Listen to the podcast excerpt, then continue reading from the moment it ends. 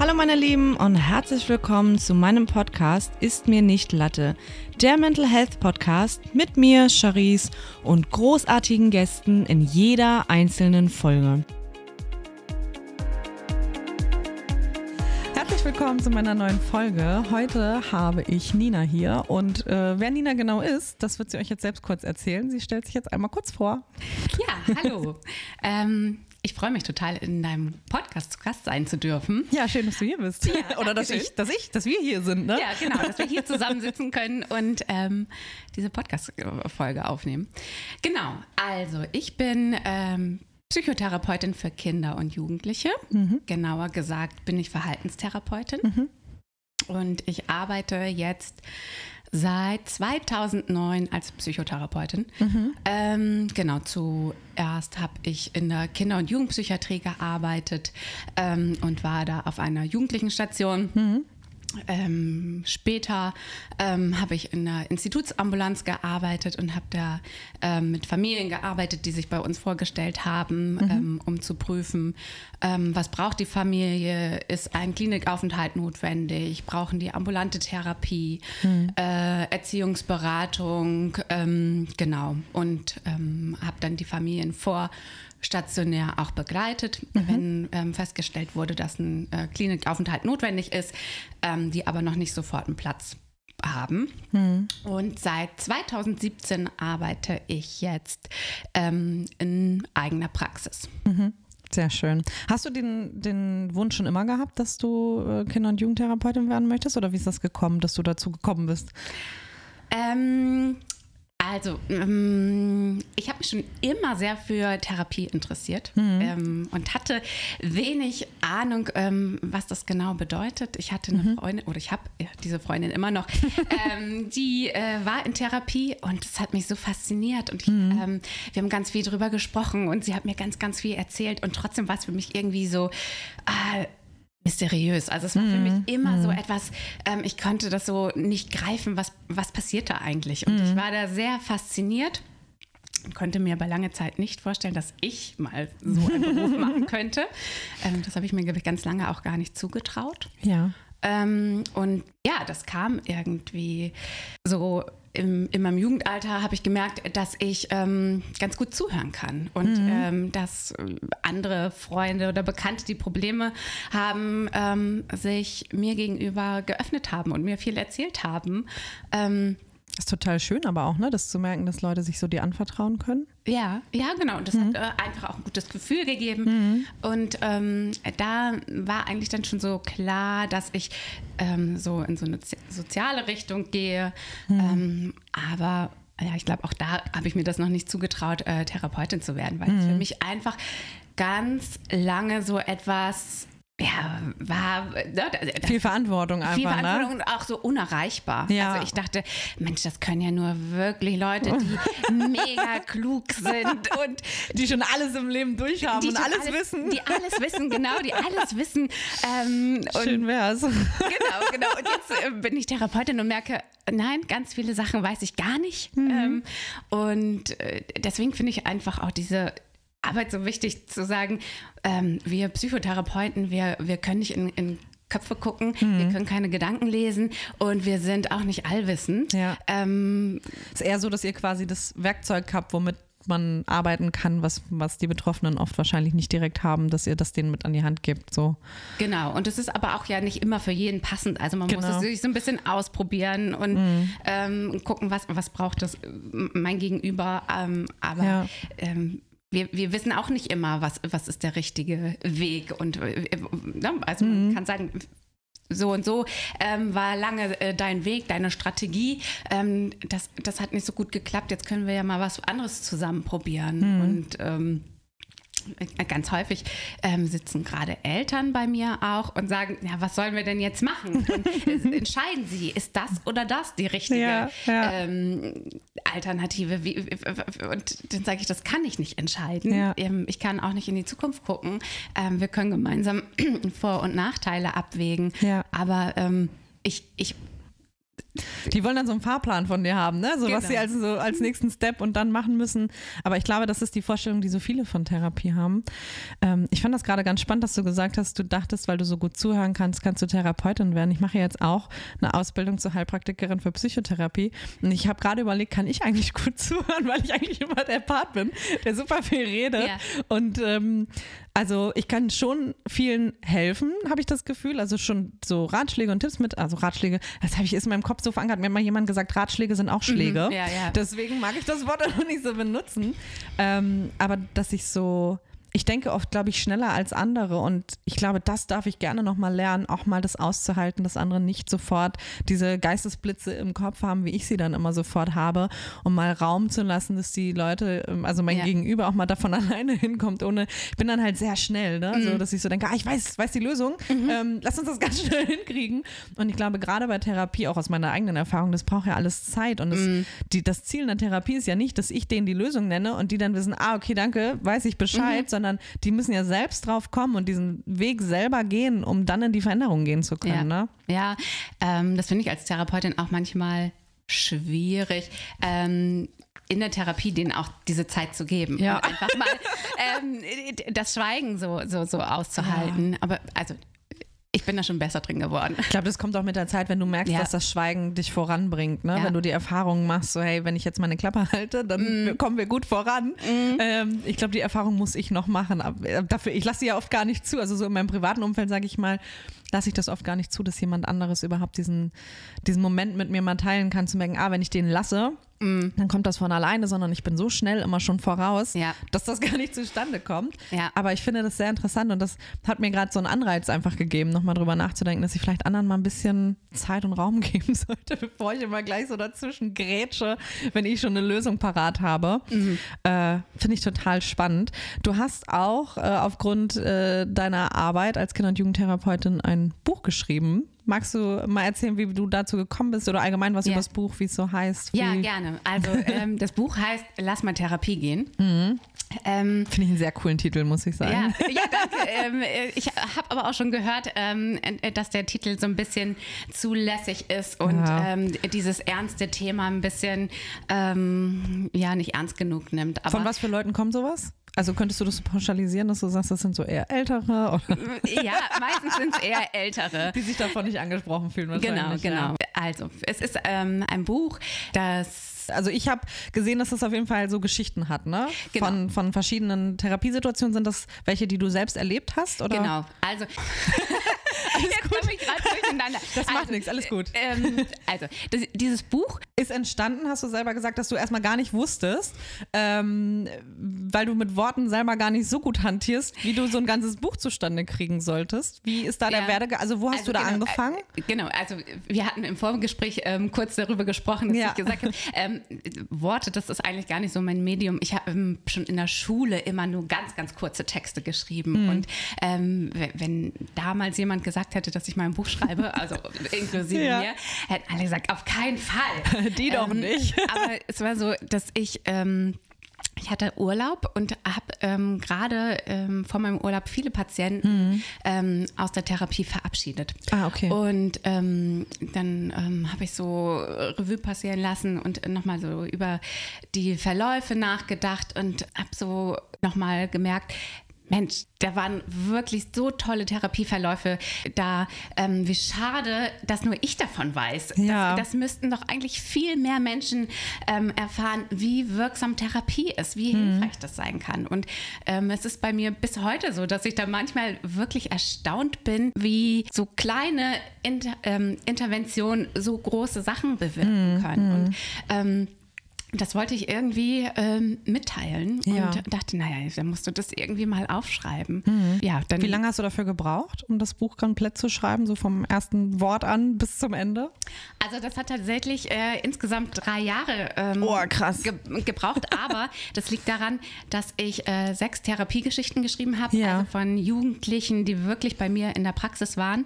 Mhm. Ähm, und mir war das wichtig, dass jeder, ähm, jede Geschichte eine andere Diagnose hat. Ja, gut, das verstehe ich damit man mal so den kompletten Einblick genau, zeigen kann. Ne? Genau. Und ja. ähm, deswegen, also einige Jugendliche wollten auch nicht mitmachen, was ich total ja. nachvollziehen kann. Und dann hat es natürlich ein bisschen gedauert, bis ich sechs Jugendliche an Bord hatte, die gesagt haben, ja, ich finde das gut, ich mhm. möchte, dass meine Geschichte veröffentlicht wird. Und, und, ein wesentlicher Teil des Buches sind halt auch Therapiegeschichten der Jugendlichen. Mhm. Also mhm. alle sechs Jugendliche ähm, haben ihre Therapieerfahrung aufgeschrieben. Ah, okay. Ähm, und ähm, genau, wie, wie, sie das empfunden haben. Die, die meisten haben gesagt, aber am Anfang war es richtig scheiße und ja. ich wollte da nicht hin. Und ähm, was so passiert ist, dass, dass sie es nachher als doch hilfreich empfunden haben. Mhm. Und dafür brauchte ich einfach sechs Jugendliche, die, die, die, die da mitgemacht haben. Und deswegen ähm, war das so ein langer Prozess, bis hm. es fertig war. Na, wobei ich glaube, dass, also ich habe halt gar keine Vorstellung davon, wie lange so ein Buch dauert. Ich habe ja auch immer total Lust, also in meinem Kopf muss ich sagen, mein eigenes Buch steht schon bei Thalia im Bücherregal, ja. aber ich habe es noch nicht richtig angefangen zu schreiben. Ähm, deswegen habe ich gerade oh krass gesagt, weil ich gar keine Ausdauer hätte, drei Jahre lang mhm. an einem Projekt zu arbeiten. Da würde mir echt die Puste zwischendurch ausgehen, ja. weil ich so denken würde, ach, das nervt mich jetzt aber, ist ja immer noch nicht fertig. Wie hast du das geschafft, da durchzuhalten, dass du das echt, also war der Antrieb da einfach so groß, dass das fertig werden sollte, oder? Ähm, ja, also ganz lange habe ich gar nicht damit gerechnet, dass es fertig wird. Mhm. Also ich hatte dann schon ein paar Geschichten fertig und ähm, dann ist jemand abgesprungen, ähm, der gesagt hat, er macht mit und hat dann doch nicht mitgemacht und dann lag das auch teilweise, mhm. also auch ein Jahr einfach nur da, einfach nur geschrieben ähm, auf meinem PC und ich habe da gar nicht weiter dran gearbeitet. Mhm. Und dann kam aber der nächste Verlauf, der positiv ähm, war. Und dann habe ich, und das passte von der Diagnose. Und dann habe ich gefragt, ähm, mhm. ob, äh, ob sie mitmachen würde. Und sie hat ja gesagt. Und ähm, dann kam so der nächste Schritt. Dann, dann habe ich wieder die nächste Geschichte, Geschichte geschrieben. Ja. Und dann irgendwann hatte ich sechs zusammen und dachte, oh, ich glaube, das ist jetzt ein guter Umfang. Und mhm. dann ähm, habe ich genau ein Lektorat gesucht. Ich habe mhm. das nicht über einen Verlag veröffentlicht, sondern habe tatsächlich ähm, das Eigeninitiativ alles ähm, auf die Beine gestellt. Also ich hatte ein Lektorat, ein Korrektorat, ein Buchsatz, ähm, hm. jemand, der das Cover gestaltet hat, Illustrationen gemacht hat. Hm. Das war mir auch wichtig, dass, dass das Buch nicht nur aus Text besteht, sondern dass gerade bei den ähm, schwierigen Themen das auch nochmal so ein bisschen durch Illustrationen unterstützt wird, dass der Leser so ein bisschen rauskommt aus dem Lesen und hm. sich da nochmal was zu angucken kann. Ja, das verstehe ich total. Ich finde das auch wirklich gut, glaube ich, um so Jugendlichen mal die Angst auch ein bisschen zu nehmen vor Therapie. Ne? Also mhm. um, um mal zu zeigen, so ach, Therapie ist ja auch immer so ein großes Wort und es ist so schwer behaftet, einfach gerade bei Jugendlichen ja. so als uncool und der hat einen an der Klatsche und der ist verrückt. Und ähm, ich erlebe das ja auch ganz oft, weil ich ja in, in Schulen mit Präventionsarbeit ja. bin und da sind so viele Jugendliche auch manchmal zwischen, die so verwirrt sind, wenn man das Thema überhaupt anspricht, weil die damit so null Berührungspunkte haben, also grundsätzlich mit psychischen mhm. Erkrankungen, dass sie sagen, ich kenne das nicht, bei uns gibt es sowas nicht, mein Leben ist in Ordnung, ich verstehe das nicht, wieso es Leute gibt, die mit ihrem Leben nicht zufrieden sind. So, das finde ich immer so, so interessant, ja. wie weit weg auch manche davon einfach sind. Ähm, trotzdem bin ich fest davon überzeugt, dass es uns alle was angeht und dass das tatsächlich richtig gut wäre, wenn es da wie so ein Erste-Hilfe-Kurs, den du auch irgendwie so für, für, ja, für einen Führerschein und sowas machen musst im Leben, dass du im Notfall, wenn jemand körperlich irgendwas hat, weißt, was zu tun ist, dass man das vielleicht auch mal für ja. die Psyche irgendwie ja, einführen könnte. Absolut.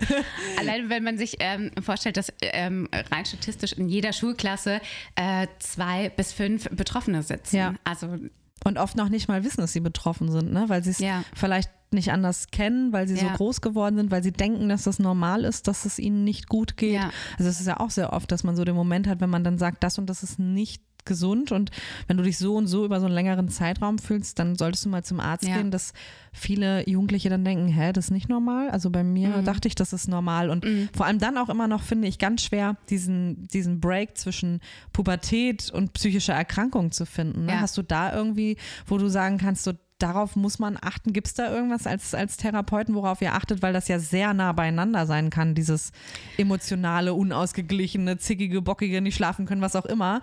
Kann ja auch einfach nur Pubertät sein. Ja, genau. Ähm, da gibt es sehr viele Parallelen. Mhm. Ja, man muss immer so, das so ein bisschen so einordnen, wie stark ist der Alltag dadurch auch beeinträchtigt. Mhm. Also ähm, wie, wie hoch ist der Leidensdruck bei den Betroffenen und ähm, was ist ihnen jetzt eigentlich überhaupt noch möglich? Möglich. Mhm. Und wenn Jugendliche überhaupt nicht mehr zur Schule gehen können, weil sie eine Angsterkrankung haben oder weil sie ähm, eine, eine, depressive Episode haben, ähm, dann ist das natürlich ähm, keine Pubertät mehr, ja. sondern also das, man muss es so ein bisschen immer so ein bisschen auch eingrenzen ähm, oder auch gucken, ähm, wie hat sich das ver verändert, mhm. ähm, wie, wie, war das denn vorher und gibt es Lebensbereiche, in denen das anders ist. Also ne, mhm. wenn, wenn jemand sagt, naja, ich finde Schule total scheiße und da geht es mir nicht gut, aber wenn ich äh, draußen ja. bin und mit meinen Freunden unterwegs bin, dann, dann fühle ich mich äh, gut, dann ähm, weiß man, wo das Problem liegt. Genau,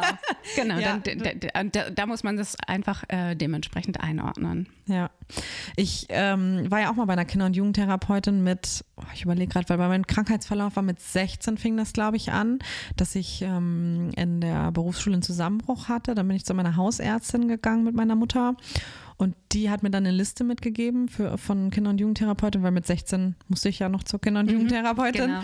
Ähm, und da habe ich in Hamburg eine gefunden ich war sehr, sehr, sehr wählerisch. Also für mich war, wenn man schon kein Foto auf der Website hatte, waren die schon raus für mich, weil ich halt erstmal null ja, Ideen hatte, wie eine Therapie aussieht. Und ich hatte so das Gefühl, ich muss zumindest vorher mal ein Bild von denen gesehen haben, um zu wissen, dass ich überhaupt mal mit denen sprechen wollen würde. Mhm. Und habe anhand der Bilder dann immer abgewegt, ja oder nein. Ich habe auch vorher nur Frauen immer zugelassen. Also mhm. für mich war ganz wichtig, ich möchte auf gar keinen Fall zu einem Mann. Das hat sich jetzt das erste Mal gewendet, aktuell durch meine Traumatherapie. Mhm.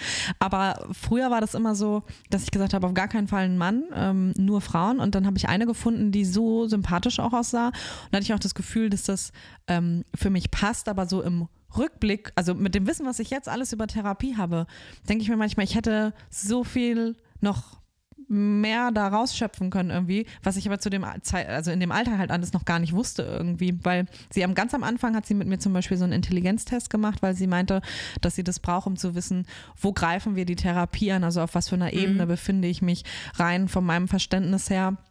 Und da kam halt raus, dass ich hochintelligent bin. Und sie hat, glaube ich, immer versucht, mich damit zu motivieren und hat mir immer gesagt, ja, aber guck mal hier, ich sehe ja, ich habe es ja schwarz auf weiß, ja. du bist hochintelligent, du könntest äh, Ärztin werden, wenn du wollen würdest. Und in dem Moment habe ich das noch nicht verstanden, aber jetzt im Nachhinein merke ich, das hat mich eher belastet, mhm. dass sie mir immer wieder gesagt ja. hat, du bist doch so schlau, du ja, kannst das, das, doch alles. Und ja, sie meinte das, glaube ich, nur gut, mhm. um mich zu bestärken, weil ich immer so an mir gezweifelt habe, um mir zu sagen, aber guck mal, die, die, diese, dieser Test sagt, dass du wirklich gut bist und wirklich mhm. viel kannst. Und ich hatte dann das Gefühl, aber dadurch nie einen Fehler machen zu dürfen, weil ich dachte, Mann, du bist doch so hochintelligent, du kannst doch jetzt nicht schon wieder, wieso gehen die kleinsten Kleinigkeiten plötzlich irgendwie nicht so. Genau, und äh, das kann natürlich auch auch äh, Druck auslösen. Wenn, ja. wenn, wenn, man so das Gefühl hat, ich muss das aber ja können, ich bin ja so intelligent ja. und es geht aber nicht, weil da einfach deine Erkrankung ähm, ja. dir da den Strich durch die Rechnung macht. Ja, das war mir nur zu der Zeit irgendwie nie bewusst. Das habe ich erst danach so richtig gemerkt, dass ich dachte, das hat mich, das, weil diese Sätze sehr oft dann wieder hochkamen. Immer wenn ich was gemacht habe, wo ich gemerkt habe, das schaffe ich jetzt irgendwie nicht oder das klappte nicht so richtig, dass ich dachte, Mann, aber du bist doch so schlau, mhm. kriegst du das nicht hin? Und war dann so wütend auf mich selber, dass ich so dachte, was passiert hier gerade eigentlich. Ja. Aber ich, wie gesagt, ich war noch gar nicht an dem Punkt, wo ich mich so reflektiert habe, dass ich das verstanden ja. habe, was da überhaupt in ja. mir vorgeht. Ich, wie gesagt, ich war 16, 17. Ja, deswegen, ähm, ja, das ist einfach auch. Ähm es, genau das sagen ja Kritiker auch, also äh, die ähm, Kritiker von Intelligenztests, dass, dass man dann in so eine Schublade kommt. Entweder mhm. ne, du bist hochbegabt, das musst du alles können, ja. ähm, oder das kannst du sowieso nicht, weil dein IQ das nicht hergibt. Ähm, und das, ist sich schon manchmal so ne, die Frage stellt, ist es überhaupt sinnvoll, ähm, da so eine Kategorisierung vorzunehmen. Aber also ich fand es schon schön zu wissen, dass ich so intelligent anscheinend bin, aber das immer wieder vorgehalten zu bekommen, wenn ich an mir gezweifelt habe, mhm. das war, glaube ich, das Schlimme für mich, weil ich zu der Zeit ähm, zum Beispiel auch die Ausbildung, die ich gemacht hatte, ich habe nur schlechte Noten geschrieben. Das hat ja für mich überhaupt nicht logisch zusammengepasst. Ja. Ich bin hochintelligent, aber schreibe nur Vieren und Fünfen. Ähm, in dem Moment war es tatsächlich oft, dass ich scheinbar, also so hatte sich das rausgestellt, nicht überfordert, sondern unterfordert war in der Schule. Mhm. Das, also, die Frage war wirklich A oder B und ich habe bis C und D schon gedacht mhm. und das hat dann natürlich überhaupt nicht gepasst und dann war es immer falsch, weil ich schon über fünf Ecken war, wobei die Frage gar nicht so ausgiebig ja. war. Ja. Und das zu verstehen, erstmal fand ich auch sehr schwierig, dass man wirklich auch von Unterforderung schlechte Noten schreiben kann. Mhm. Also das habe ich, hab ich jetzt nicht gewusst, dass es sowas gibt und wie gesagt, das kam auch erst alles danach. Mhm. Und trotzdem würde ich sagen, war das total wichtig, dass ich in dem Alter schon diese Therapie auch gemacht habe.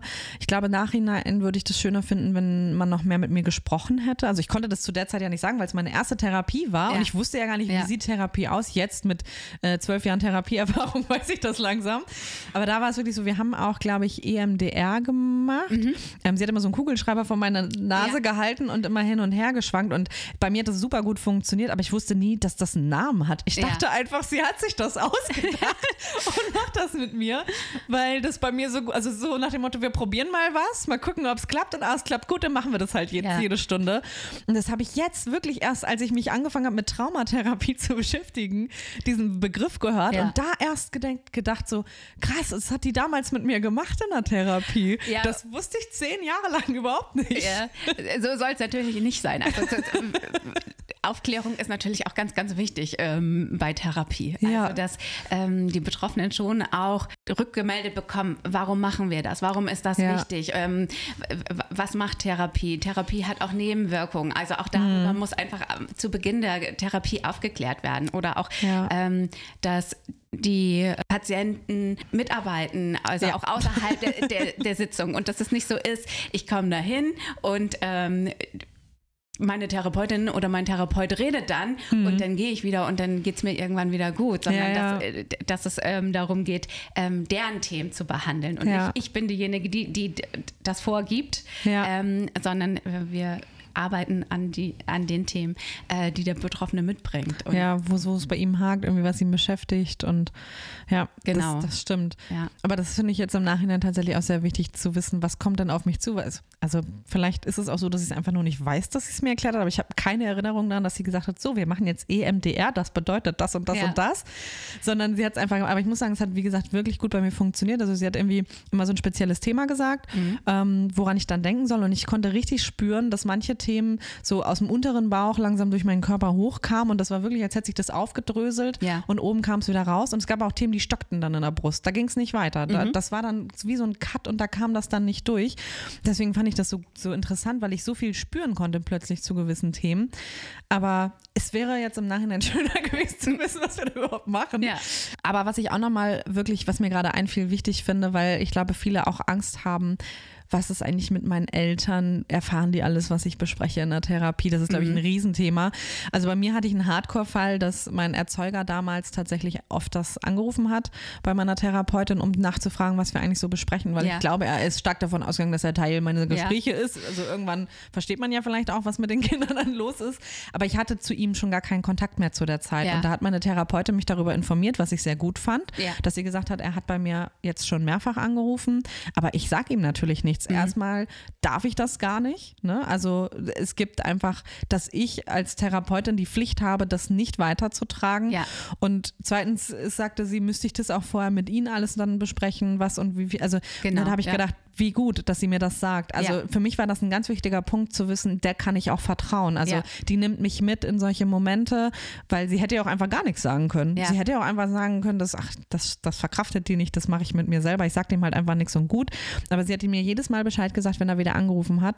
Und das hat mir echt geholfen, ihr auch zu vertrauen, zu wissen, okay, das bleibt auch wirklich hier, was wir hier besprechen. Genau, das ist äh, ganz, ganz wichtig. Und das fängt auch schon bei den kleinen Kindern an. Also mhm. auch den, bei den kleinen Kindern äh, haben wir eine Schweigepflicht. Und In, inwiefern ist die so, also wenn jetzt zum Beispiel, sagen wir mal, ein kleines Kind da ist oder eine Jugendliche und die Eltern waren zum Beispiel oder die Mutter mit beim Erstgespräch und wie läuft das dann weiter? Also entscheiden dann die Betroffenen oder die Patienten, wie viel sie zu Hause dann erzählen? Oder ja. was, was passiert, wenn jetzt die Mutter vielleicht einfach anruft und sagt, Mensch, ich war mhm. auch beim Erstgespräch dabei, bla bla. Genau. Wie sieht's also, aus? Also bei Kindern und Jugendlichen ist es so, man kann immer Bezugspersonenstunden ähm, mit beantragen. Mhm. Und dann ist es vom Kontingent so, dass jede vierte Stunde ähm, für eine Bezugspersonenstunde vor, ähm, vorgesehen ist. Mhm. Also mhm. ähm, wenn wir ähm, 24 ähm, Einzeltherapiesitzungen ja. haben äh, oder äh, dann sind das vier Bezugspersonenstunden. Okay. Mhm. Habe ich mich jetzt verrechnet? Nee, ich glaube. nee, es sind sechs Bezugspersonenstunden. So. Ja, Angaben äh, ohne Gewehr. Äh, genau. Dann ähm, muss man immer so ein bisschen gucken. Mhm. Also bei Kindern ähm, kommt das eigentlich relativ gut hin. Bei Jugendlichen nutze ich nicht immer alle Bezugspersonenstunden, weil ähm, da häufig bei den Eltern gar nicht so der Bedarf ähm, besteht und die, die Jugendlichen das auch gar nicht unbedingt wollen. Hm. Ähm, auch wenn ich immer erkläre, es geht da jetzt nicht darum, was, was wir in der Sitzung besprochen haben, sondern es gibt manchmal so Elternthemen, mhm. ähm, mhm. die wir dann in den Bezugspersonenstunden besprechen. Und dann ähm, erzähle ich den Eltern das halt auch, äh, dass ich eine Schweigepflicht habe und mhm. dass ich mit denen nicht über die Inhalte der Therapie spreche. Aber ähm, ich kann mit den Eltern natürlich ähm, darüber sprechen, wie geht man denn mit einem ähm, depressiven Jugendlichen um mhm. oder ähm, was ist wichtig bei Angst, was verstärkt ähm, die, die Angstsymptomatik. Okay, also so ähm, dieses Oberbegriff äh, von, der, von der Erkrankung, da kannst du drüber sprechen, genau. aber nicht in die Tiefe gehen und nicht in die Details. Genau, es gibt natürlich ähm, immer so Familienthemen, ähm, die, die wichtig sind. Ähm, aber dann bespreche ich das mit den Jugendlichen auch. Mhm. Oder wir machen die Bezugspersonenstunde gemeinsam und dann mhm. ähm, machen wir ein, ein Familiengespräch und ja. dann werden die Themen angesprochen. Finde ich total gut. Wie reagieren denn die Eltern darauf, wenn du sagst, hey, ich habe Schweigepflicht, ich darf euch nichts sagen? Hast du da auch schon mal krasse Reaktionen erhalten, dass sie sagen, aber ich will das jetzt wissen und dass sie einen Aufstand machen oder so? Oder sind die da alle entspannt und sagen, okay, das verstehe ich? Ähm, also die meisten sind entspannt. Ich, also, dass jemand einen richtigen Aufstand gemacht hat, das habe ich noch nicht erlebt. Die mhm. versuchen mhm. manchmal so, so, so, so, mit Tricks und Umwegen und Fragen vielleicht doch ein bisschen was rauszukriegen. Mhm. Ähm, aber das heißt, man muss als Therapeut auch schon echt pfiffig sein, den da so gut aus, also wirklich standhaft auch sein zu können, weil die Eltern schon versuchen, was rauszukriegen. Ja, einige schon, aber aber nicht die, die, die meisten nicht. würde ich sagen. Ja. ja, das ist, ist halt immer, glaube ich, auch schwierig für die Eltern auszuhalten. Ne? Ja, ne? also ich habe ich habe das sehr sehr oft, dass mir also dass mir wirklich auch Eltern schreiben und sagen, hey, meine to sagen, wir jetzt mal, ne, eine Mutter schreibt mhm. mir und sagt, meine Tochter ist ähm, schwer psychisch krank und ich komme gar nicht mehr an sie ran und ich will ihr doch helfen. Und alleine, wenn ich so eine Nachricht lese, spüre ich bei mir schon einen unheimlichen Druck und denke mir, Gott, das arme Kind. Ne? Also ja. bei dem ganzen Druck wundert es mich gar nicht, dass die sich abschottet. Ja. Und finde das dann auch so interessant, dass das auch gar nicht oft so weit hergeholt ist, dass die Eltern unbewusst viel dafür tun, dass die Kinder sich gar nicht öffnen können. Ne? Also wenn das ja. wirklich so jemand ist, der die ganze Zeit sagt, jetzt sag doch mal, jetzt erzähl doch mal und ich will dir doch helfen und warum nimmst du denn nichts an? Mhm. Da macht ja jeder Mensch automatisch ja. zu. Ja, und, und dann ist das ja, kommt es ja noch dazu, dass es ähm, entwicklungspsychologisch ja aber eigentlich auch genau das Alter ist, wo die Jugendlichen sich abschotten von den ja. Eltern, wo sie sich abgrenzen, wo sie keinen Bock auf ihre Eltern haben. Ja. Und ähm, das ist auch für viele Eltern manchmal schwer auszuhalten, hm. ähm, wenn ich mit dem bespreche, also, ähm, wenn es jetzt zu Hause demnächst richtig Streit gibt, dann ist das gut. Hm. Also, das, das, ist das total ist, gut. Genau. Es ist zwar für Eltern total unangenehm und das, hm. das wollen die nicht, aber wenn, wenn, wenn Kinder oder Jugendliche sich sehr, sehr zurückziehen, die aber eigentlich gerade in ihrer Autonomiephase sind und hm. sich abgrenzen müssen von den hm. Eltern, dann kommt es einfach zu Streit und hm. ähm, dann, dann ist das eigentlich ein ganz wichtiger Prozess. Hm. Und ähm, finde ich total spannend. Ja, weil das also, finden Eltern natürlich blöd. Naja, klar. weil die immer denken, das soll ja. alles gut sein ja, und so. Genau. Und Aber finde ich total spannend, dass du das sagst. Ich habe gerade so drüber nachgedacht, weil ich glaube, dadurch, dass ich ja mit 16 in Therapie das erste Mal gekommen bin ähm, und wirklich, es hat sich ja durch über Jahre jetzt, also wirklich zehn Jahre durchweg durchgezogen, ähm, dass ich da wirklich immer noch in Therapie war und eine Klinik und hier und da, dass ich so das Gefühl hatte, meine ganze Jugend habe ich irgendwie nur bei Therapeuten und in Kliniken verbracht und das, was du eben meinst, dieses normale Abgrenzen von den Eltern, mal wegkommen, ja. hat bei mir gar nicht stattgefunden, ja. weil ich so angewiesen war auf meine Eltern, weil ich alleine gar nicht zurechtgekommen bin und ähm, auch gar nicht so richtig meine Jugend irgendwie ausleben konnte, so einfach mal weg und also klar, ich habe auch mal gefeiert und es gab auch eine mhm. Zeit, mhm. wo ich ähm, jedes Wochenende feiern war, aber ich glaube, das war schon zu der Zeit, wo es mir gar nicht gut ging und ich das es einfach brauchte, um abzuschalten und mhm. nicht um den, den Spaß irgendwie zu haben. Und das ist was, was ich jetzt merke, wo es mir immer besser geht, ähm, dass jetzt dieser Drang nach Leben so, so groß ist, so dass mein, mhm. alles in meinem Körper schreit, ich habe da echt noch was nachzuholen, weil ja. ich das, wie du eben schon gesagt hast, in dieser Phase, wo ich das eigentlich gebraucht hätte, gar nicht konnte, weil ich so eingeschränkt war, dass ich immer, und ich glaube, das ist dann auch dieses, wo man mit sich selbst kämpft. Ne? Ich bin angewiesen auf meine Eltern, mhm. rein gesundheitlich, weil ich es alleine nicht hinbekomme Aber andererseits bin ich doch gerade an dem Punkt, wo ich ohne meine Eltern voll gut klarkommen müsste, mit Ausziehen ja. und Partnerschaft ja. vielleicht und ne, auf eigenen Beinen stehen. Und diesen Prozess habe ich, glaube ich, nie richtig durchlaufen. Weil wie denn auch? Ich musste ja. immer, also immer wenn ich es versucht habe, bin ich gescheitert, weil es mir dann wieder so schlecht ging gesundheitlich und ich dann immer wieder zurück musste mit meinen Eltern in den Kontakt und ähm, so in diese Kinderrolle auch natürlich dann geschlüpft bin, weil es gar nicht anders möglich war. Das ist wirklich, wirklich dann auch schwierig gewesen. Und ich glaube, es ist auch ein schwieriger Prozess, dann ähm, beides auszuhalten. Also gibt es das, dass Jugendliche das schaffen, sich ihre Autonomie zu holen, trotz der psychischen Schwierigkeiten dann, weil, wie du schon gesagt hast, äh, du hast ja gesagt, es ist schwer, aber kann man das schaffen, sich die Autonomie zu holen, auf eigene Beine zu kommen und trotzdem das mit den Eltern irgendwie, wenn man die gerade braucht? Also weißt du, so eine Balance zu finden oder ist das eigentlich, geht nur eins zur Zeit, dass man entweder auf eigene Beine kommt oder sich irgendwie von den Eltern noch viel helfen lässt? Schwierige Frage, ne? Äh, schwierige Frage. ja. Also ich äh, würde, glaube ich, sagen, also das ist, ist also diese Ambivalenz ähm, ist ja auch bei ähm, Jugendlichen, die jetzt gerade nicht psychisch erkrankt mm, sind. Das mm. ist ja immer so, so, so, so eine Balance zwischen, ähm, ich brauche meine Eltern eigentlich ganz doll, ich bin mm. eigentlich noch in ganz vielen Bereichen eigentlich noch ganz kindlich und mhm, andererseits mhm. bin ich ganz groß ähm, und will mit denen gar nichts zu tun haben, die sind peinlich und scheiße. Mhm. Und ähm, das haben Jugendliche mit einer psychischen Erkrankung natürlich auch. Und ja. die sind vielleicht manchmal ein bisschen mehr angewiesen auf ihre Eltern. Also, aber, aber es ist jetzt trotzdem möglich, weil das grundsätzlich. Ist, also, ja, ja, ich würd, oder ich beobachte das schon, dass das auch möglich ist. Mhm. Es kommt ja auch immer darauf an, was für ein Mensch ist das, ne? Wie intensiv ist die Erkrankung, wie stark, wie viel Hilfe braucht man im Alltag, um, ja, um irgendwie genau. klarzukommen. Und was ist dann auch das Thema? Also sind, sind, sind die vielleicht sehr, ähm, also haben die eine sehr enge Beziehung? Geht mhm. es da tatsächlich eher so ein bisschen um, um Abgrenzung und Loslösung oder mhm. geht es auch eher vielleicht darum, äh, sich nicht so stark ab, sondern äh, vielleicht auch eher sich Nähe Eltern, zuzulassen. Nähe zuzulassen. Mhm. Ähm, also aber nicht wie auf dieser kindlichen Ebene, aber trotzdem vielleicht ähm, Probleme ansprechen können ähm, mhm. und, und, und, so, und, und ähm, die Emotionen, die dann daraus resultieren, äh, zuzulassen. Mhm. Also es ist schwierig, das so pauschal zu sagen, denn mhm. ähm, genau, da gibt es ja. einfach so viele Faktoren, die, die, die, damit, reinspielen. die damit reinspielen. Aber, Aber ich finde es total spannend, weil ich merke, dass das bei mir gerade ganz viel rattert im Kopf, weil das, glaube ich, so ein Thema irgendwie bei mir ist, weil ich ganz oft, wenn es mir richtig schlecht geht, schnell wieder in so ein kindliches Verhalten rutsche mhm. und denke, ah, ich muss jetzt zu meiner Mama und dann muss sie sich um mich kümmern.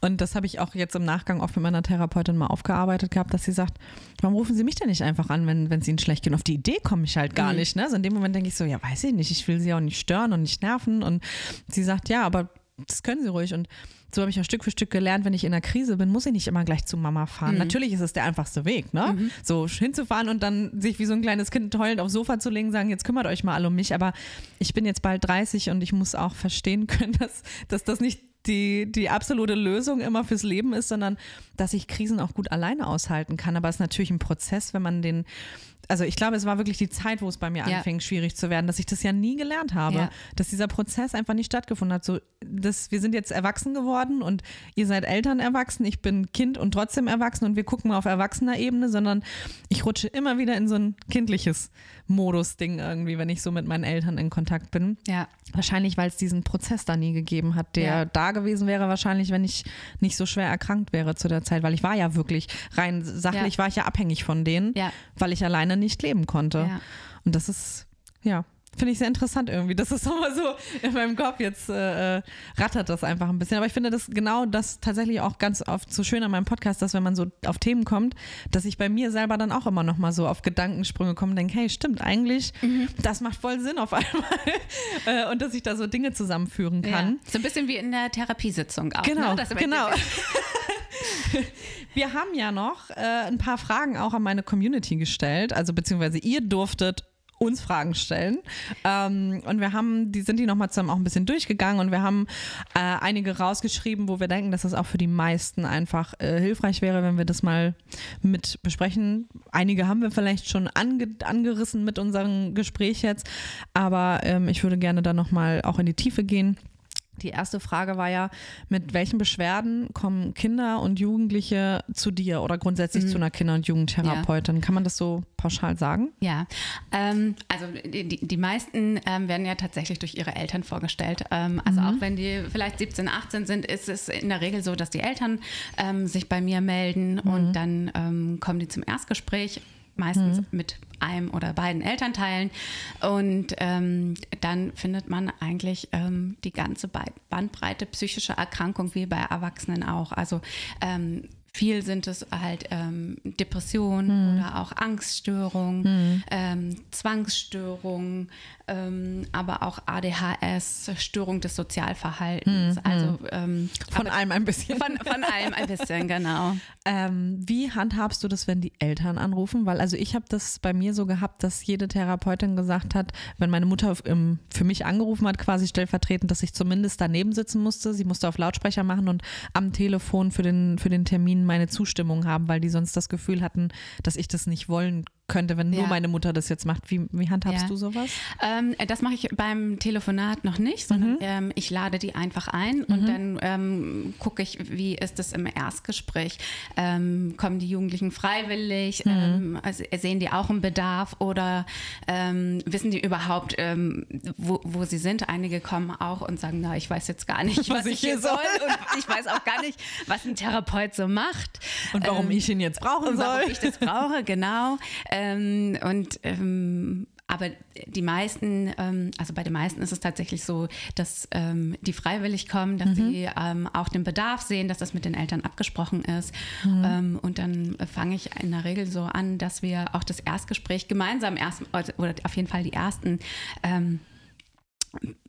die erste Halbzeit, würde ich mal so sagen, mhm. ähm, äh, dass wir das gemeinsam führen und dann gucke ich so ein bisschen, ähm, in welche Richtung läuft das, wenn mhm. ich das Gefühl habe, dass die Jugendlichen sehr ruhig sind oder immer wieder zu ihren Eltern hingucken mhm. und ähm, ich das Gefühl habe, die können sich nicht gut öffnen, wenn die Eltern dabei mhm. sind, ähm, dann schicke ich die Eltern nochmal raus oder frage, ja. ob es für, für die Jugendlichen okay ist und dann ist es auch häufig so, dass sie dann ein bisschen offener ja. und freier sind. Und ja. ähm, das habe ich auch in meiner Ausbildung tatsächlich jetzt gelernt, dass ähm, das ganz, ganz wichtig ist, irgendwie auch ähm, mal ohne Eltern dann zu sprechen, damit, weil nicht, also ich, ich glaube, jeder kennt das, als er jugendlich war, dass er nicht jedes Thema, was er so ja. mit sich trägt, mit den Eltern geteilt hat, genau. einfach.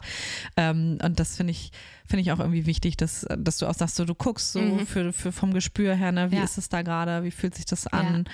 Hast du auch schon mal den Fall gehabt, dass ähm, so ganz krass, dass Eltern mit einem Kind gekommen sind und mit dem Kind war alles in Ordnung, nur die Eltern waren so von, davon überzeugt, dass mit diesem Kind irgendwas nicht stimmt, weil das kann ja passieren, wenn die Eltern sagen, hey, mein Kind braucht Therapie, ich rufe da jetzt an, ohne dass das Kind da irgendwie großartig mitentscheiden kann, sondern vielleicht einfach mitgeht, weil es denkt, naja gut, wenn, wenn meine Eltern das sagen, dann gehe ich halt mal mit. Oder hast du sowas noch nie erlebt? Mm, ja, äh, ja. Also ich würde sagen in abgeschwächter Form. Also mhm. jetzt nicht so ganz extrem. Also meistens zeigen die Kinder ja dann schon ähm, vielleicht Verhaltensweisen, die mhm. die Eltern als störend empfinden, wo mhm. man sagen würde, das hat noch keinen Krankheitswert, ja. aber das ist ähm, und ähm, dann ist das aber häufig so, dass man das in den ähm, ersten fünf probatorischen Sitzungen, also das sind ja die Sitzungen, mhm. die man von der Krankenkasse bewilligt bekommt, um sich kennenzulernen, ähm, dass man das da mit den Eltern schon recht gut besprechen kann und dass sich das dann auch häufig auflöst. Mhm. Okay. Aber das finde ich gut, dass das dann, ähm, ja, dass die Eltern dann auch mit da reingehen, sage ich mal, weil ich kann mir halt auch vorstellen, dass es bestimmt ähm, auch Eltern gibt, die dann so davon überzeugt sind, dass, dass mit dem Kind dann irgendwie, also man kennt das so aus Filmen, sage ich jetzt mhm. mal so, ne? So in mhm. Filmen wird das immer so dramatisch dargestellt, so mein Kind hat ein Problem, sorgen Sie jetzt endlich ja. dafür, dass da das Problem gefunden wird, damit zu Hause wieder alles läuft. Ja, ich, äh, genau, ich gebe das Kind ab, wie, ja. wie, ein Auto in die Werkstatt. genau. Sie machen es heil und ich hole es dann wieder ab, wenn es heil ist, genau. Ja. Ähm, also doch, das habe ich tatsächlich, ähm, das erlebe ich tatsächlich auch bei Eltern, ähm, wenn, wenn, wenn die Kinder bei mir in Therapie sind, mhm. ähm, da, dass da auch so eine Anspruchshaltung ist. Und jetzt, ne, Sie sind ja. doch die Therapeutin und Sie müssen das jetzt regeln und Sie müssen das machen.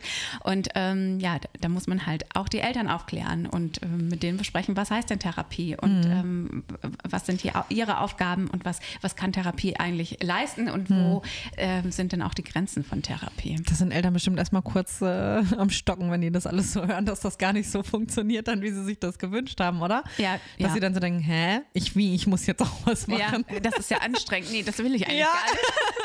Bloß nicht zu viel ja, machen irgendwie. Aber da wären wir schon auch bei der nächsten Frage, wie kann ich mir die Angst vor der Therapie nehmen? Weil ähm, das spielt ja auch so ein bisschen mit rein, ne? So dieses, wie gehen die Eltern damit um? Geht der Therapeut? Welche Aufgaben hat der Therapeut denn eigentlich? Äh, wie würdest du das, wenn jetzt, sage ich mal, ein Jugendlicher vor dir ist und sagt, ich habe Angst vor Therapie und ich weiß auch gar nicht, ob ich mich hier öffnen kann. Ja. Wie würdest du das erklären? Wie läuft Therapie okay. ab?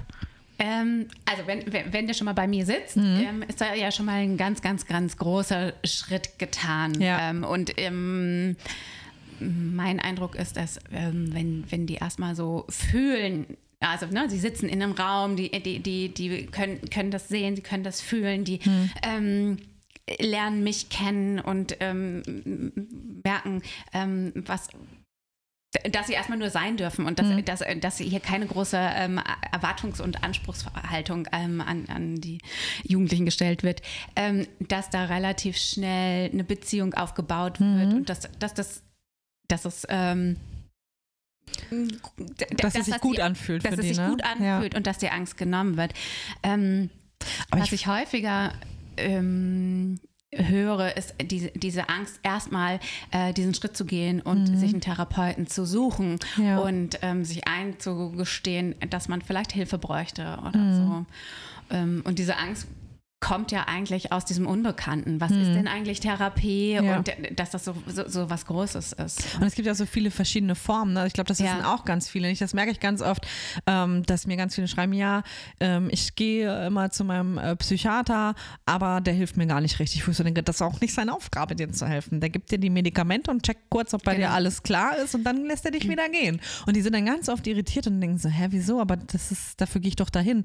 Mhm. Und ich glaube, diese Begrifflichkeiten sind so verwirrend verwirrend oft für, ja. für die meisten. So Psychotherapeut, psychologischer Psychotherapeut, also was es da mhm. nicht alles gibt, Psychiater, genau. Psychologe. Ja, absolut, ja. Ähm, das habe ich aber, glaube ich, in der Folge mit ähm, Michael Thiel auch schon mal durchbesprochen, weil er ist Psychologe und hatte das einmal alles so aufgeklärt.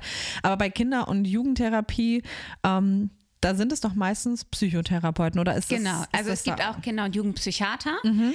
ähm, die sind zuständig für die Medikation mhm. und ähm, häufig ähm, haben die dann auch ähm, noch ähm, Therapeuten, mhm. äh, die damit in der Praxis arbeiten, die vielleicht auch eine umfassende Diagnostik machen, die einen mhm. Intelligenztest machen, die auf ADHS ähm, mhm. testen, also die, die, die, einfach da gut aufgestellt sind.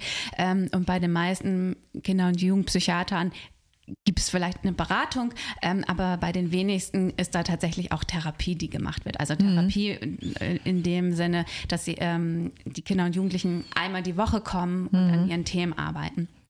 Und genau die gehen dann zum Kinder- und Jugendlichen Psychotherapeuten. Also da muss man darauf achten, wenn man wirklich Gesprächstherapie sucht, dass man bei Psychotherapeuten sucht und nicht genau. bei Psychiatern. Das genau. ist, glaube ich, nochmal ganz wichtig. Ja. Ich hatte auch eine Kinder- und Jugendpsychiaterin tatsächlich damals, fällt mir gerade ein, ähm, weil ich auch, also na klar, ich glaube, bei jedem wird am Anfang mal geguckt, ob Medikamente irgendwie was verbessern können. Mein Körper war davon nicht so überzeugt. Der fand das nicht so cool. Das ist bis heute so. Mein Körper ähm, reagiert immer direkt mit starken Nebenwirkungen. Deswegen mhm. habe ich das ohne Antidepressiva im Endeffekt dann gemacht. Aber solange ich die genommen hatte, fand, was ich sehr gut fand, ähm, muss ich sagen, das war wirklich eine unglaublich tolle Praxis, wo ich da war. Die haben immer alles gecheckt. Also das Gewicht wurde dann gecheckt, ähm, mhm. meine Körpermaße. Dann habe ich einen Fragebogen nochmal ausfüllen müssen, ob sich in meiner Stimmung halt was verändert hat. So, äh, ich glaube, einmal im Monat war das immer. Und da muss ich sagen, da fühlte ich mich sehr gut aufgehoben und ernst genommen, weil ich das mhm. Gefühl hatte, da wird nicht nur geguckt, und wie geht's Ihnen so? Alles ja. gut, ciao. Ja. Sondern die haben wirklich meinen ganzen Körper immer einmal im Monat ähm, durchgeguckt, ob sich was verändert hat durch die Tabletten oder nicht und dann auch immer noch mal zehn Minuten Gespräch mit mir geführt. Mhm. Da dachte ich so, so könnte das ja gerne überall irgendwie laufen. Also das ist jetzt, glaube ich, so ein wirklich gutes Beispiel, ja. wie es laufen kann. Ich kenne aber auch viele Psychiater, die einfach nur Medikamente verschreiben und hoffen, dass die Leute dann ruhig sind. Ja, äh, es ist sehr, also, sehr schwierig. Es gibt ja, es von bis. Äh, genau, es gibt von bis und ich glaube, also ich kann ja jetzt nur von, von, von, von meinen, meiner Bubble sprechen, beziehungsweise von meinen äh, mhm. psychiatrischen Kollegen, die so im, in meinem Umfeld arbeiten, mit denen ich im Austausch stehe. Da ist es auch schon anders. Die nehmen sich auch Zeit mhm. für, für die Patienten, äh, oder da, nicht anders, aber ähm, da ist es so, wie du, du das mhm. ähm, mhm. genannt hast. Also ich glaube, es macht einen Unterschied zwischen Kinder- und Jugendpsychiater und ja, Erwachsenenpsychiater. Das stimmt. Ab wann Ist es denn sinnvoll, an Medikation zu denken? Also gibt es da also so pauschal, dass man sagt, ab dem und dem Alter macht das grundsätzlich erst Sinn, weil der Körper das dann auch erst richtig aufnehmen kann?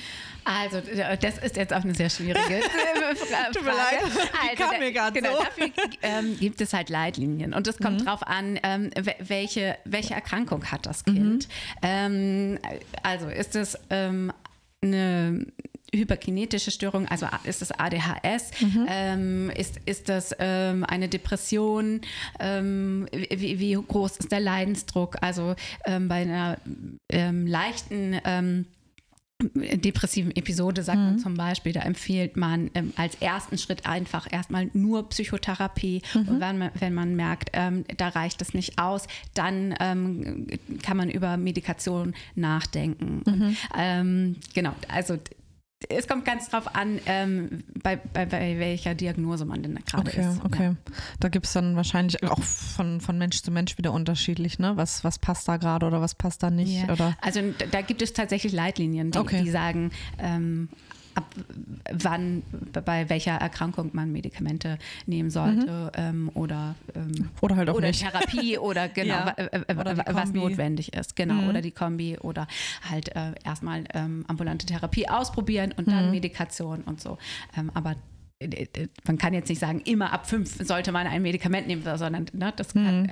ist halt sehr abhängig von auch der Erkrankung. Ja, dann würde ich gerne noch mal einmal zusammenfassen. Also erstmal kann man im Erstgespräch mit den Eltern kommen, wenn man diese Sicherheit auch irgendwie braucht oder vielleicht auch ja. mit der besten Freundin, was weiß ich, was einfach, also ich glaube, das ist so wichtig, dass das erste Gespräch vielleicht irgendwie die Angst in dem Moment auch nimmt, dass das das ist ja alles so befremdlich, ja. dass man da einfach jemanden hat, der gar nicht daran interessiert ist, ähm, an einem rumzudoktoren, sage ich mal, ja. und alles in die Bahn. Du willst wahrscheinlich gerade auf das beste Freundin-Ding eingehen oder das wirkte gerade so, als wenn du da oder war, wäre das okay, wenn man seine beste Freundin auch mitnimmt statt der Eltern? Oder sagt man da ja, eher schwierig? Das, das, ist auch schwierig, mhm. ähm, weil man, ähm, also es kommt ein bisschen auf das Alter drauf an, mhm. aber mhm. ähm, die Naja gut, Eltern klar, wenn die jetzt fünf ist. genau, die Eltern müssen das halt auch das Einverständnis äh, geben und ähm, die können ja. nicht einfach, ähm, ohne ihre Eltern zu fragen, mit in die Therapie gehen. Ah, okay, gut, das stimmt, ja.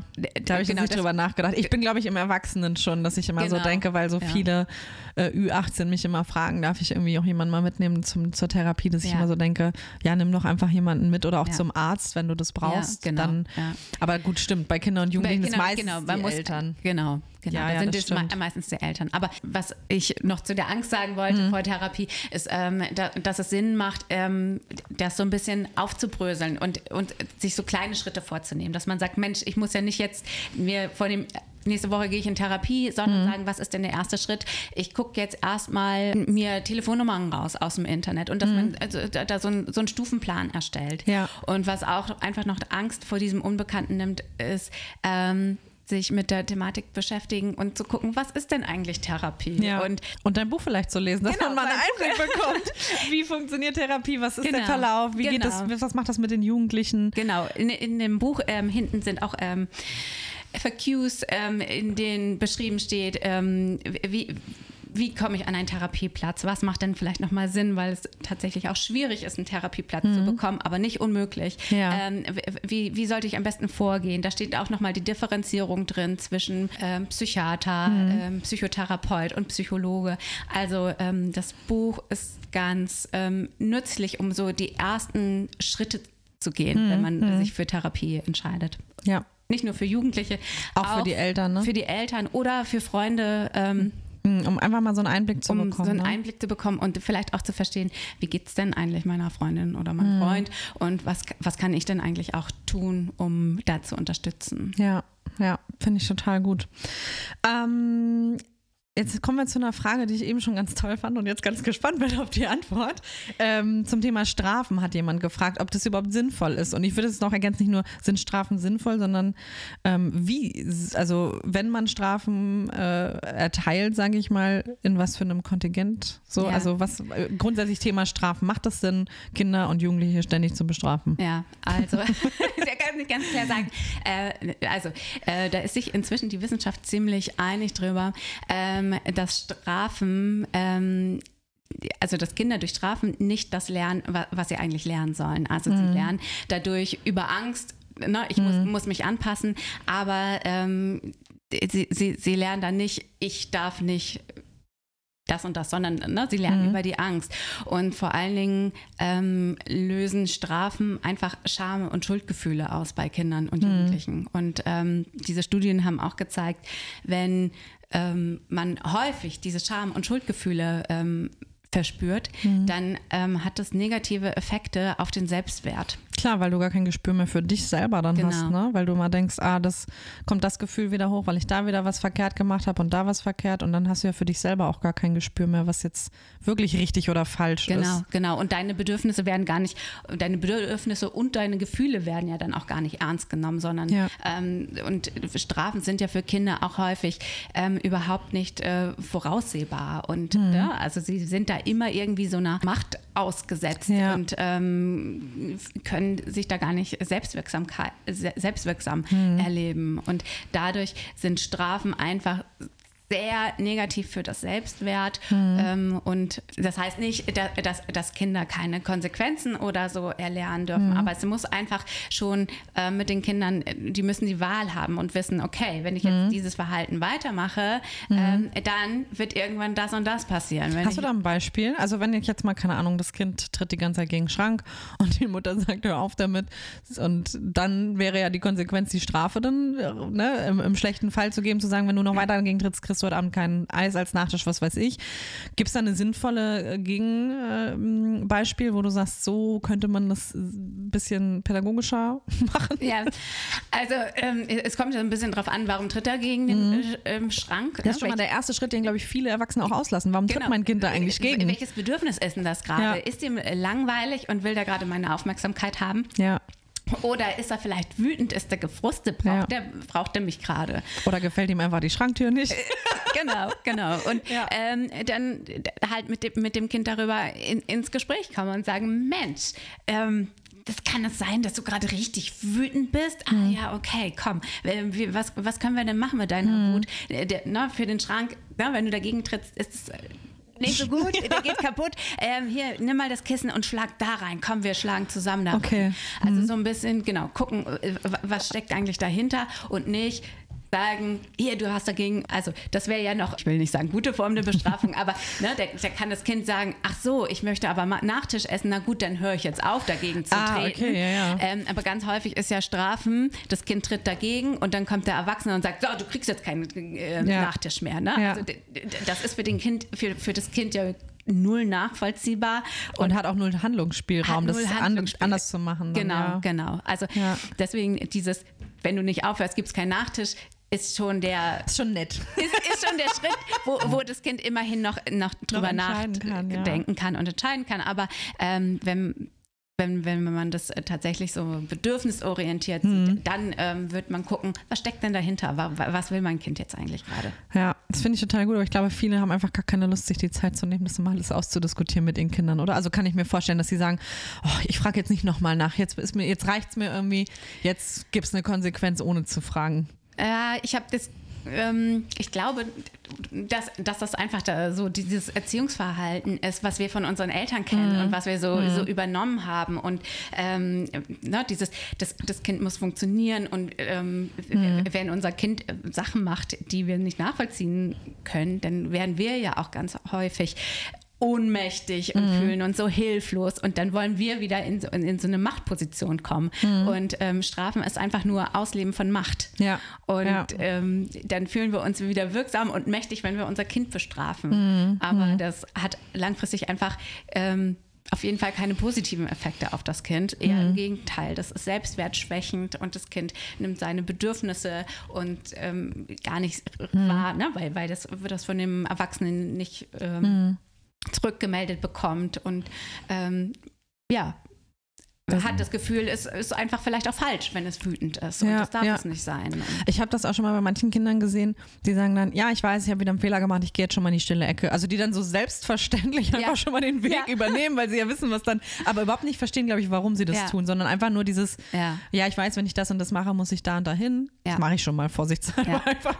Denke ich mir so, das ist, glaube ich, auch nicht das Konzept einer, einer Konsequenz, wenn das Kind schon freiwillig in die stille Ecke quasi geht. Okay, weil, es, weil es so weiß, hey, ich habe wieder mit Mist gebaut, ich gehe schon mal. Ja. Das ist natürlich auch irgendwie total blöd. Aber mit dem Essen fand ich nochmal ganz interessant. Ich habe noch eine Podcast-Folge mit einer Therapeutin für Essstörungen mal gemacht. Und da hat sie mir auch gesagt, wenn im Kindesalter ständig ähm, Strafen und Belohnungen mit Essen im Verhalten mhm. ist, dass es natürlich auch im Erwachsenenalter dann äh, eine Ausprägung darauf haben kann, dass man denkt, hey, wenn ich jetzt was besonders gut gemacht habe, darf ich mir mal McDonalds gönnen ja, ja. und äh, solche Sachen. Und da war ich ja vorher nie drauf gekommen, aber ich dachte, ja, na klar, das ist äh, so, McDonalds war jetzt einfach nur mal so das, das Thema, was man als Kind halt oft hat, dass die Eltern gesagt haben, so, wenn du jetzt lieb bist, dann fahren ja. wir vielleicht nochmal zu McDonalds. Und mittlerweile ist es immer noch so, dass ich mir ganz oft sagen muss, Charisse, du bist erwachsen, du bist 29, du kannst so oft zu McDonalds McDonalds fahren, wie du willst. Du musst dafür nichts Tolles gemacht haben. Ja. Ähm, und dann wird es auch automatisch langweilig. Dann ist es gar nicht mehr so spannend, zu McDonalds zu fahren. Aber das ist schon sehr intus, wenn man das so ja. die Kindheit über immer wieder mit diesen Essenssachen auch konfrontiert wurde irgendwie. Ja. Genau, und wir haben das von, von unseren Eltern so übernommen mhm. und wir übernehmen ja dann ganz, ganz viel auch. Also das ist einfach auch so ein ähm, so, so, so, eine Selbstreflexion der Eltern, ja. nochmal kritisch zu überdenken, naja, das waren die Regeln meiner Eltern, ähm, sind die denn noch zeitgemäß? Ist es eigentlich so, wie ich erziehen will? Ist es wirklich sinnvoll? Und ja. sich dann immer wieder, so, ne, also ich kenne das von mir auch, ich habe auch äh, selbst zwei Kinder, dass ich ganz häufig da in diese alten Muster falle und dann nachher denke, oh nein, nicht schon wieder. Nicht schon wieder. Und ich weiß das doch und oh, ähm, aber an alle Eltern da draußen, es gibt keine perfekten Eltern und ja. ähm, macht euch da nicht so einen Druck, ja. sondern ähm, na, wenn, wenn euch das bewusst ist, dann ist das der erste Schritt und das, das ist total wichtig und mhm. dann kann man versuchen, das das nächste Mal nochmal umzulenken und so. Mhm. Aber ähm, der, der erste Schritt ist, dass einem das bewusst wird, ja. dass man ähm, viele Dinge einfach übernimmt, weil man sie so gelernt hat und ähm, hm. dass man sie verändern kann. Ich glaube, für Eltern ist es auch nochmal wichtig zu wissen, das habe ich zum Beispiel jetzt in den letzten Jahren gelernt, dass es, auch wenn die Eltern, sage ich jetzt mal, vielleicht ein Fehlverhalten an den Tag gelegt haben, was dazu geführt hat, dass das beim Kind dann irgendwas auslöst, dass es da nie um Schuld geht, dass man nicht guckt, wer ja. hat Schuld daran, ja. ne? also wer ist jetzt schuld daran, dass das Kind krank ist, sondern dass man einfach nur erkennt, das und das war vielleicht richtig und das und das war falsch. Wie kann man jetzt dann daran arbeiten oder so und dass es gar nicht darum immer geht, einen Schuldigen zu finden, sondern irgendwie mit der Situation dann klarzukommen. Ich glaube, das ist auch ein ganz, ganz großes Thema, ja, oder? Total. Das ist ja. immer diese Schuldfrage. Wer ist denn schuld daran, dass das Kind jetzt so ist, wie es ist? Ja, und einerseits ähm, wollen die Eltern in der Therapie, ähm, also in den, in den Elternstunden, natürlich nicht die Schuldigen sein. Und andererseits suchen die immer wieder und sagen, naja, was habe ich denn falsch gemacht? Wo, mhm. woran liegt es dann jetzt? Ähm, und suchen ganz häufig auch die Schuld bei sich. Mhm. Und ähm, ja, Wie gehst du damit um dann? Dass du, also wenn dann jetzt zum Beispiel da jemand sitzt und sagt, ja, was habe ich denn verkehrt gemacht bei meinem mhm. Kind, das jetzt so ist, wie reagiert man dann darauf? Also äh, äh, ähm, zum einen das, was du eben gesagt hast, dass ich sage, mhm. es geht hier nicht um Schuld, sondern es mhm. geht ja darum, dass psychische Erkrankungen sich ja ähm, meistens daraus entwickelt haben, weil es eine Lösung dargestellt hat. Mhm. Also mhm. Ne, keiner sagt ja, ich möchte jetzt äh, krank werden, sondern das, das war eine Strategie auf ähm, äußere Einflüsse. Mhm. Und ähm, was vielleicht auch entlastend ist, ist, dass es eigentlich ähm, bei den meisten psychischen Erkrankungen ja nicht diesen einen Grund gibt, ja. warum man psychisch krank ist, sondern dass es eine multifaktorielle ähm, Verknüpfung, Verknüpfung ja. ist. Das sind einfach, äh, es können genetische Faktoren sein, soziale Faktoren. Ähm, das sind so viele mhm. ähm, verschiedene Faktoren, die dazu beitragen, ob eine psychische Erkrankung ähm, entsteht oder nicht. Und mhm. da hm. gibt es nicht diese eine Ursache, sondern ähm, wenn es die geben würde, wäre es eigentlich auch total einfach, weil dann müß, würde man genau wissen, wo man man, an welcher ja. Schraube man drehen genau. muss. Die dreht man dann ja. einmal und dann ist ja wieder alles dann okay. Wieder okay genau. Und das ist ja einfach nicht der Fakt, ne? Ja. Das, äh, ja. Ich gucke gerade auf die Uhr, wir sind richtig gut in der Zeit. Äh, wir haben jetzt aber auch schon viele Fragen ja beantwortet. Hast du noch irgendwas, wo du sagst, ähm, das liegt dir noch auf dem Herzen und das würdest du denen gerne noch mitgeben, den Hörern oder ähm, ja, Hast du da noch irgendwas, was dir jetzt so, was oder ein Thema, wo du sagst, das würde ich jetzt noch total gerne einmal kurz mit reinbringen? Ja, also ähm, das Thema, das, das mir ähm, sehr am Herzen liegt, ähm, das hatte ich ja eben auch schon genannt, ist, äh, Therapie ist wirksam. Mhm. Ähm, traut euch und ähm, damit Therapie wirksam sein kann, ähm, ist es wichtig, dass ihr einen Therapeuten oder eine Therapeutin habt, bei der ihr euch wohlfühlt. Ja.